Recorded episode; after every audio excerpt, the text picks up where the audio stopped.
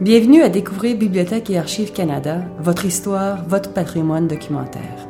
Ici Jessica Ouvrard, votre animatrice. Joignez-vous à nous pour découvrir les trésors dont recèlent nos collections, pour en savoir plus sur nos nombreux services et pour rencontrer les gens qui acquièrent, protègent et font connaître le patrimoine documentaire du Canada.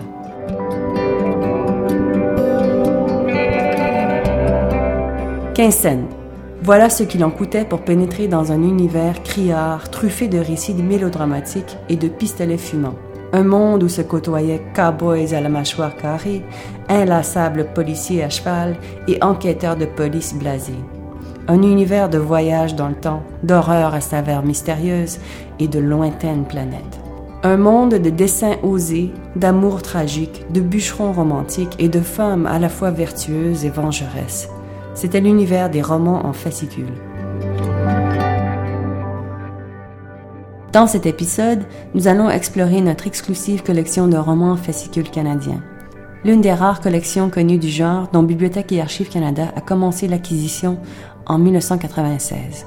Nous traiterons aussi de leur montée en popularité et de leur déclin dans les années 1940 jusqu'au début des années 1950. Nos invités d'aujourd'hui sont Ian Driscoll, auteur et contributeur pour le site web des histoires à bon marché de Bibliothèque et Archives Canada, et par téléphone depuis l'Australie, Dr. Carolyn Strange, co-auteur de l'ouvrage True Crime, True North, The Golden Age of Canadian Pulp Magazines, qui retrace l'âge d'or des romans en fascicules au Canada.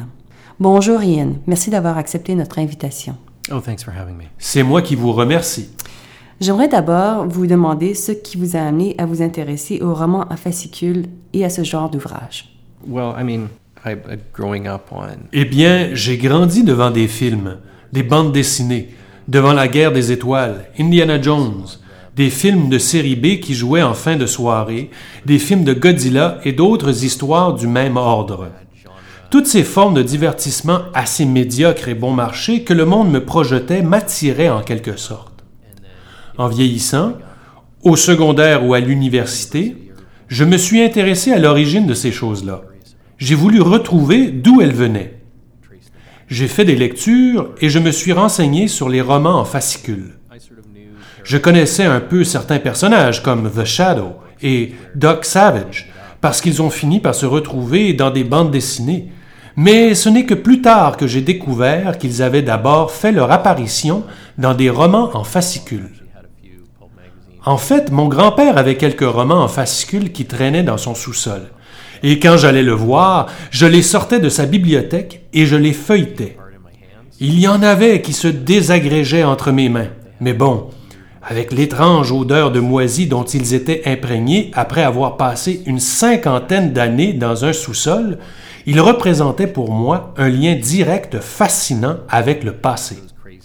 Leur couverture criarde et excentrique était aussi attrayante pour un enfant.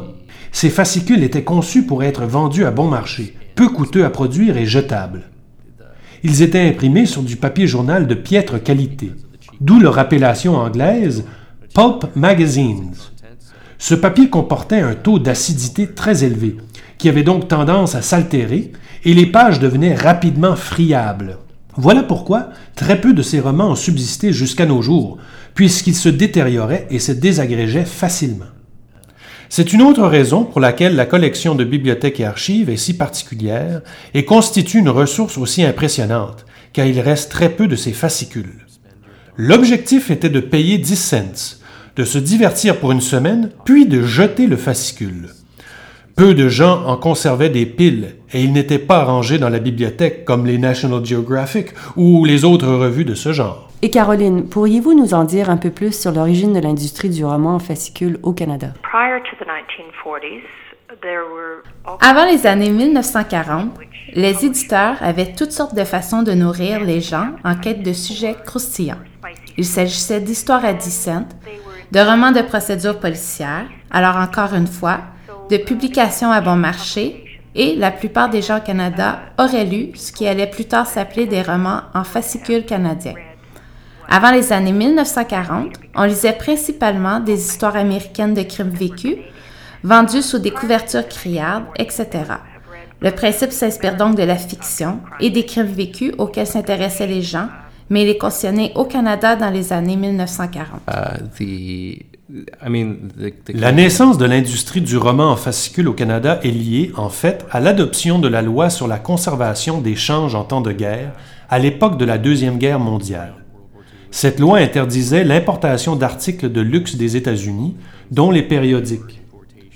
Pour citer la loi, toute publication périodique présentant des romans policiers, des histoires à caractère sexuel, des aventures de cow-boys, des faits vécus et des confessions était visée, en l'occurrence, essentiellement tous les genres abordés par les romans en fascicules.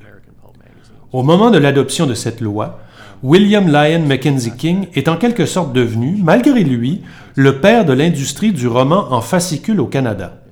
En effet, puisqu'il devenait désormais interdit d'importer ces histoires des États-Unis, une industrie devait voir le jour au Canada pour satisfaire à la demande.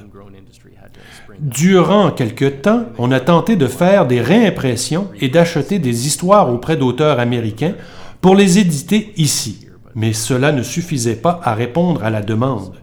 Il a donc fallu recourir à des talents d'ici, acheter des histoires auprès d'auteurs canadiens et faire faire les couvertures par des peintres d'ici et ainsi de suite. Uh, Oui, that- c'est une chose que les législateurs n'avaient pas prévue au moment d'interdire l'importation de ces revues américaines. Ils étaient loin de soupçonner qu'une industrie canadienne surgirait du jour au lendemain. Durant l'essor et l'heure de gloire de l'industrie du roman en fascicule au Canada, notre identité s'est-elle démarquée des histoires produites et publiées aux États-Unis? Et si oui, de quelle façon? Um, yeah, I mean, a lot of it. A lot Oui, en fait, beaucoup de fascicules étaient très semblables à ce qui était publié aux États-Unis. On y retrouvait les mêmes genres. Comme je le disais, il y avait des histoires de crimes et des intrigues policières, des histoires à caractère sexuel, de vraies confessions, des histoires romantiques, des histoires d'horreur, de la science-fiction, et d'autres contenus très semblables à ceux des magazines bon marché des États-Unis. Mais en examinant la collection, j'ai aussi trouvé quelques exemples de fascicules où l'on tentait d'établir une identité canadienne ou de se distinguer par rapport au contenu américain. Plus particulièrement dans un des fascicules de science-fiction dont je n'ai pas le titre devant moi ici, mais que l'on peut trouver facilement en se rendant sur le site web de la collection. Tout à fait. Il y a toute une section là-dessus. Du point de vue éditorial, on tenait beaucoup à déterminer les différences entre la science-fiction ou la fiction spéculative au Canada et la fiction spéculative aux États-Unis. Un des fascicules renfermait tout un éditorial sur, je vais citer le passage, ici encore, Le Canada est différent. Les Canadiens peuvent priser la science-fiction américaine moderne, mais ce n'est pas exactement cela qui parle pour les Canadiens. La situation est différente. Dans la perception des éditeurs des magazines, tout était une question d'histoire. Ils se disaient que les États-Unis étaient très attachés à leur passé. Ils croyaient que toutes les grandes réalisations américaines appartenaient au passé et qu'elles étaient terminées. Le Canada, par contre, était une nation en évolution, qui n'avait pas encore réalisé pleinement son potentiel. Voici donc ce qu'on disait à ce propos. Encore une fois, je cite, Le Canada, comme je l'ai mentionné, n'a pas de passé, mais ne possède qu'un avenir. Le Canada n'a pas été entièrement conquis et colonisé au même titre que les États-Unis. Seule la lisière sud du pays est habitée comme il s'y a une nation. Les abondantes ressources de ces régions septentrionales sont quasi intactes. Où sont donc les grandes villes du Nord? Où sont les chemins de fer menant aux confins des régions arctiques? Où sont les autoroutes qui ouvrent l'accès aux richesses des terres entourant le grand lac des esclaves? Ils n'existent pas. Ils appartiennent à l'avenir. Quelqu'un doute-t-il de leur existence future? Quelqu'un croit-il que l'exploitation de ces terres dépasse le potentiel humain? Que nous pouvons aller sur la Lune et coloniser Vénus, qui sont probablement mille fois plus inhospitalières que les régions nordiques du Canada, mais que nous ne pourrons jamais conquérir ces territoires et en tirer profit? Je crois que Vénus risque d'être un peu plus difficile à coloniser que le nord du Canada. Je le crois aussi. Je crois que l'industrie du roman à fascicule n'a pas eu beaucoup de temps. Elle n'a eu que 10, peut-être 12 ou 15 années d'existence et de prospérité à proprement parler. Alors, elle n'a pas eu tellement de temps pour définir une véritable identité canadienne. Mais il est évident qu'il y avait une volonté en ce sens. Comme je le disais, lorsque les Canadiens ont commencé à créer leurs propres histoires, Raconter un crime vécu à Winnipeg ou à Vancouver, ou quelque chose du genre, marquait le début d'une volonté de raconter nos propres histoires, plutôt que de reprendre ou de recycler des histoires américaines. On présentait des personnages canadiens évoluant dans des lieux canadiens reconnaissables, composant avec des lois canadiennes et des suppositions canadiennes. Il y avait aussi autre genre qui existait dans les romans en fascicules canadiens, mais que l'on ne retrouvait pas vraiment dans les versions américaines, le cadre nordique. C'était en quelque sorte la version canadienne du western, sauf que le cowboy ou le shérif y était habituellement remplacé par un agent de la GRC au Yukon, dans les territoires du Nord-Ouest ou dans un endroit semblable. Le héros défendait la justice avec le même acharnement que dans les westerns, mais dans un cadre canadien reconnaissable. Tout à fait. Et il y a d'ailleurs une couverture de fascicule qui l'illustre bien. C'est un agent de la GRC en veston rouge, symbole iconique canadien par excellence. I mean, it's interesting that not a lot of great characters came Effectivement. Fait intéressant, l'industrie canadienne du roman en fascicule, du moins l'industrie canadienne anglaise du roman en fascicule, a donné naissance à bien peu de grands personnages. Au Québec, cette industrie est un peu différente, mais au Canada anglais, il y a eu bien peu d'histoires en série ou de personnages récurrents. Il y avait beaucoup d'anthologies, d'histoires indépendantes et d'autres choses du genre. Il n'y a pas eu de personnages du calibre de The Shadow ou Doc Savage dans les romans en fascicules canadiens anglais, ce qui est à la fois curieux et intéressant à constater. À ce propos, je voulais justement vous demander quelles étaient les différences entre les romans en fascicules canadiens anglais et canadiens français. Vous venez de relever des particularités en ce qui a trait à la construction des personnages et aux histoires en série. Uh, Oui, tout à fait. Beaucoup de romans en fascicules publiés au Québec mettaient en vedette des personnages particuliers et la série de leurs péripéties. Il y avait Max Beaumont, l'insaisissable aventurier, et, toujours du côté français, les aventures étranges de l'agent X-13, l'as des espions canadiens. Ce genre de personnages, des personnages véritablement québécois, qui enquêtaient sur des mystères, des intrigues, et tout au Québec, dans les cantons de l'Est et sur la côte Est du Canada. Ils évoluaient dans des cadres canadiens-français très reconnaissables, composés avec des intrigues canadiennes-françaises typiques et avec des lois canadiennes-françaises et ainsi de suite. Alors, c'étaient des héros très québécois, mais qui, à certains égards, s'apparentaient avec les héros des magazines américains comme The Shadow, The Spider, Doc Savage, Operator 5 ou n'importe quel autre personnage mieux connu du genre. Les fascicules canadiens-français s'inspiraient aussi beaucoup de personnages européens, français ou italiens par exemple, de personnages comme Fantomas ou Arsène Lupin ou d'autres héros semblables. Physiquement, les romans en fascicules québécois étaient différents. Leur dimension et la longueur des récits faisaient peut-être la moitié de celle des fascicules du Canada anglais. Ils renfermaient habituellement une seule histoire et étaient aussi souvent publiés hebdomadairement. Il y avait donc beaucoup de contenu à créer en une semaine. Je ne savais pas qu'ils étaient publiés et produits aussi souvent. yeah, they called them uh, uh, fascicules. Oui, beaucoup de contenu à créer en effet.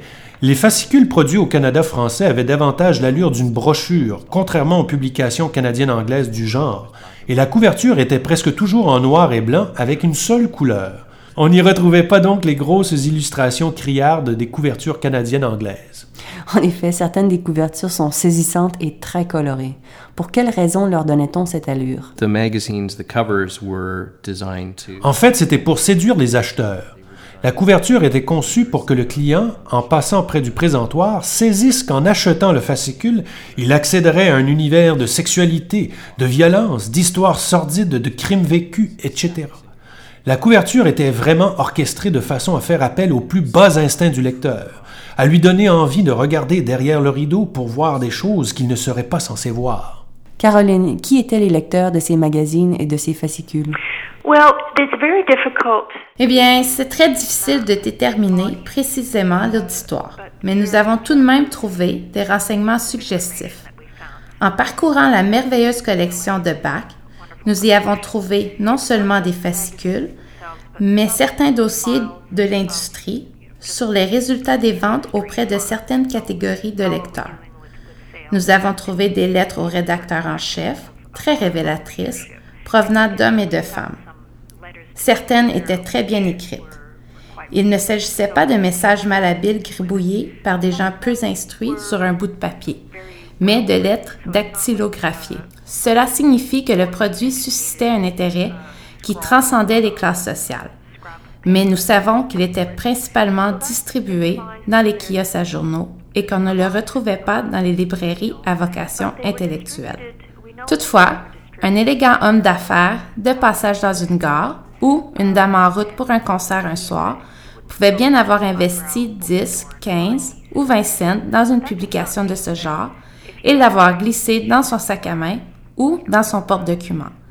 Les romans en fascicules avaient un attrait auprès des différentes classes, mais ils étaient principalement destinés et associés à un lectorat de la classe ouvrière ou de la classe moyenne inférieure. Effectivement, on constate qu'ils étaient assez bon marché pour que pratiquement n'importe qui puisse se les procurer et qu'il y avait un genre pour plaire à chacune et à chacun. Il y en avait pour les amateurs de science-fiction ou d'histoires de cow-boys. Il y avait aussi des fascicules tout entiers consacrés à des histoires à caractère sportif. Les lecteurs en quête de récits romantiques ou d'autres types de contenus pouvaient aussi acheter quelques centaines de pages par mois ou par semaine pour se divertir. Le fascicule n'était qu'un véhicule, en fait. Il pouvait renfermer n'importe quoi, et c'était le cas. C'est un peu comme si aujourd'hui, nous nous rendions dans la section des récits de crimes vécus d'une librairie. Il y a souvent des sections ainsi désignées de façon très explicite. Si nous reculons de 50 ou de 75 ans, les gens allaient dans un kiosque à journaux et se retrouvaient devant un lot de fascicules à bon marché qui renfermait le même genre de récit, mais en plus bref. Cependant, de nos jours, nous irions aussi dans la section des romans policiers à la même librairie. Les thématiques de ces deux genres de récits sont assez semblables un amour qui tourne mal, le méfait qui ne se déroule pas comme prévu, le détective qui lève le voile sur l'affaire, etc.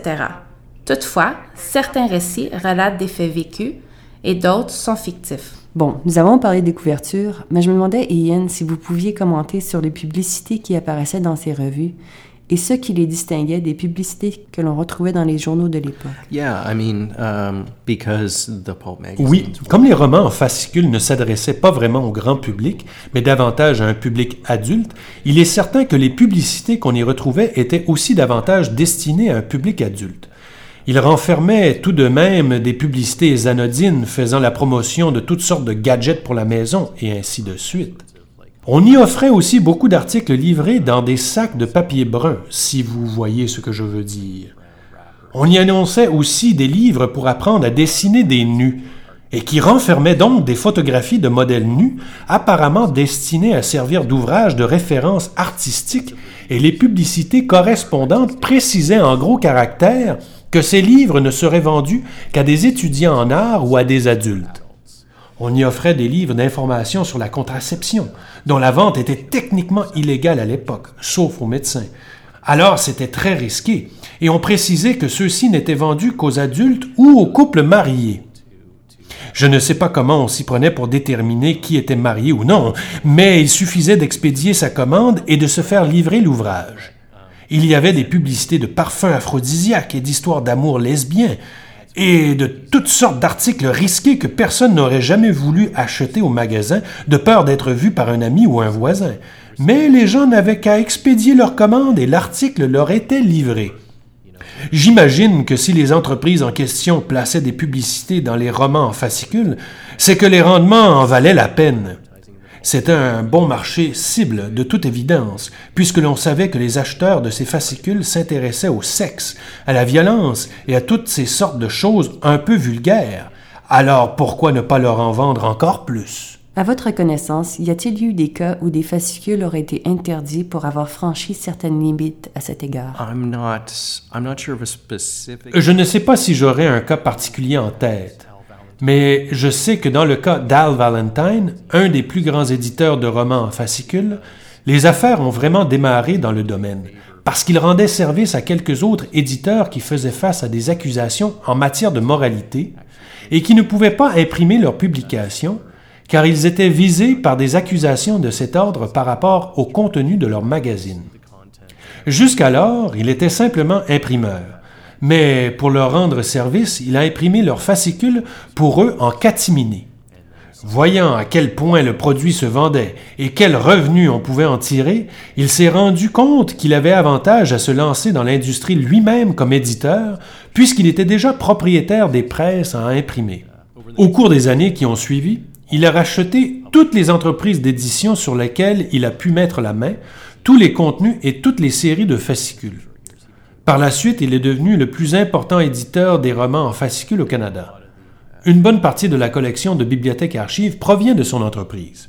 Et je comprends que la collection est maintenant désignée sous le nom de la collection Valentine. Oui, la collection Valentine. La collection Valentine non officielle. Oui, la collection Valentine pour lui, Al Valentine et Alval Publications. Je me demande si vous pourriez commenter les répercussions durables des romans en fascicules sur la culture d'aujourd'hui.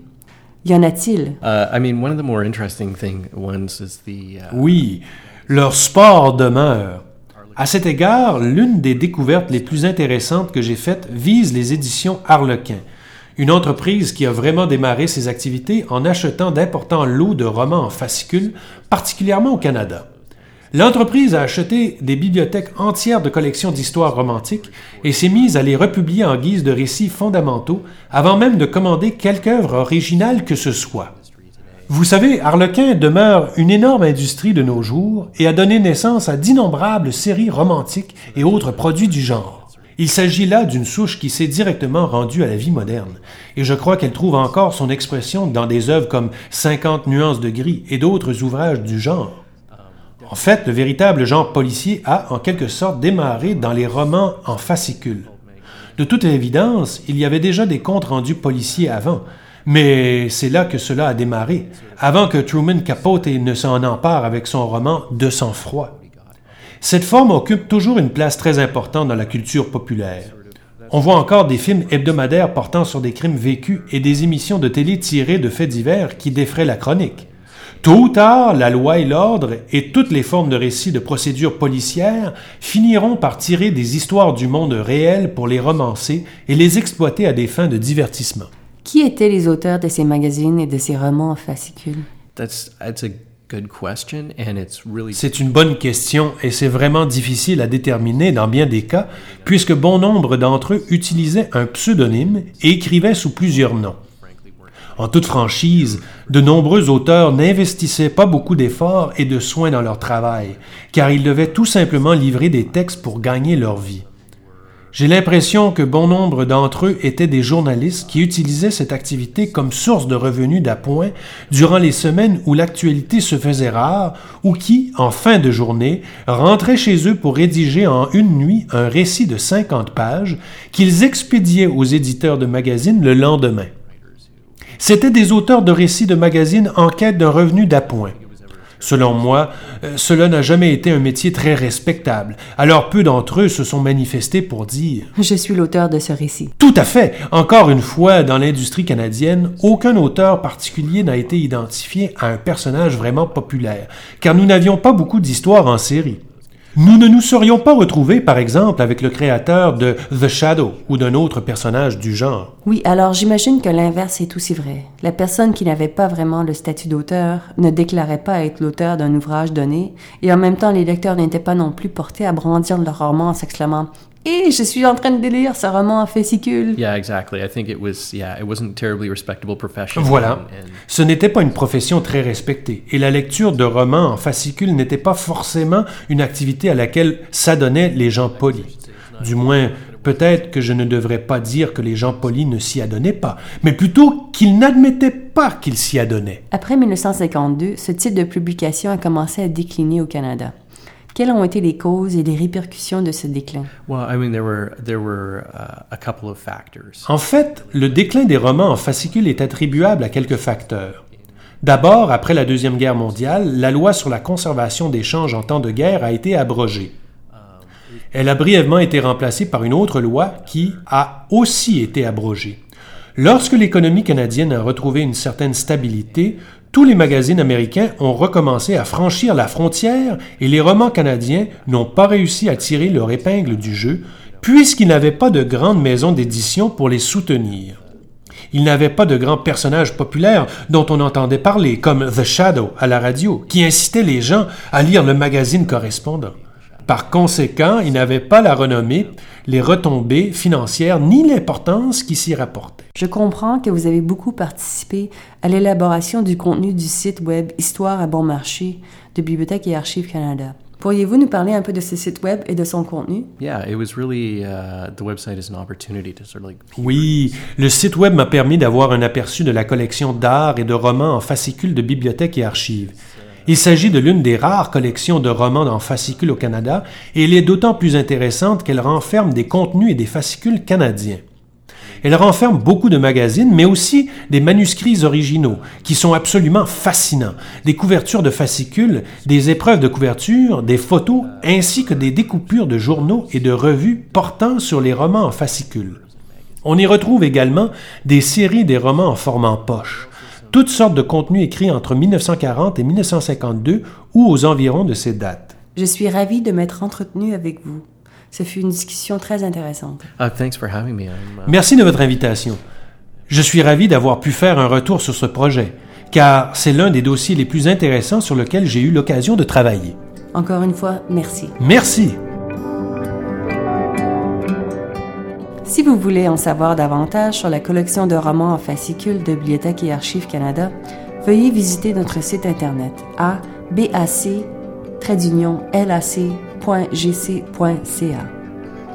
Sur notre page d'accueil, sélectionnez l'onglet Découvrez la collection, puis cliquez sur Littérature. Dans cette page, vous trouverez un lien vers notre exposition virtuelle Histoire à bon marché. Ne manquez pas de consulter également la page de cet épisode sur notre site web de Balado afin d'accéder à notre liste de titres de romans en fascicules français et anglais que vous pourriez utiliser pour effectuer des recherches à partir de notre moteur de recherche. Merci d'avoir été des nôtres. Ici Jessica Ouvrard, votre animatrice. Vous écoutiez Découvrir Bibliothèque et Archives Canada, votre fenêtre sur l'histoire, la littérature et la culture canadienne. Je remercie nos invités d'aujourd'hui, Ian Driscoll et Carolyn Strange. Pour plus d'informations sur nos balados ou si vous avez des questions, des commentaires ou des suggestions, veuillez consulter notre site web à bac-lac.gc.ca barre oblique balado au pluriel.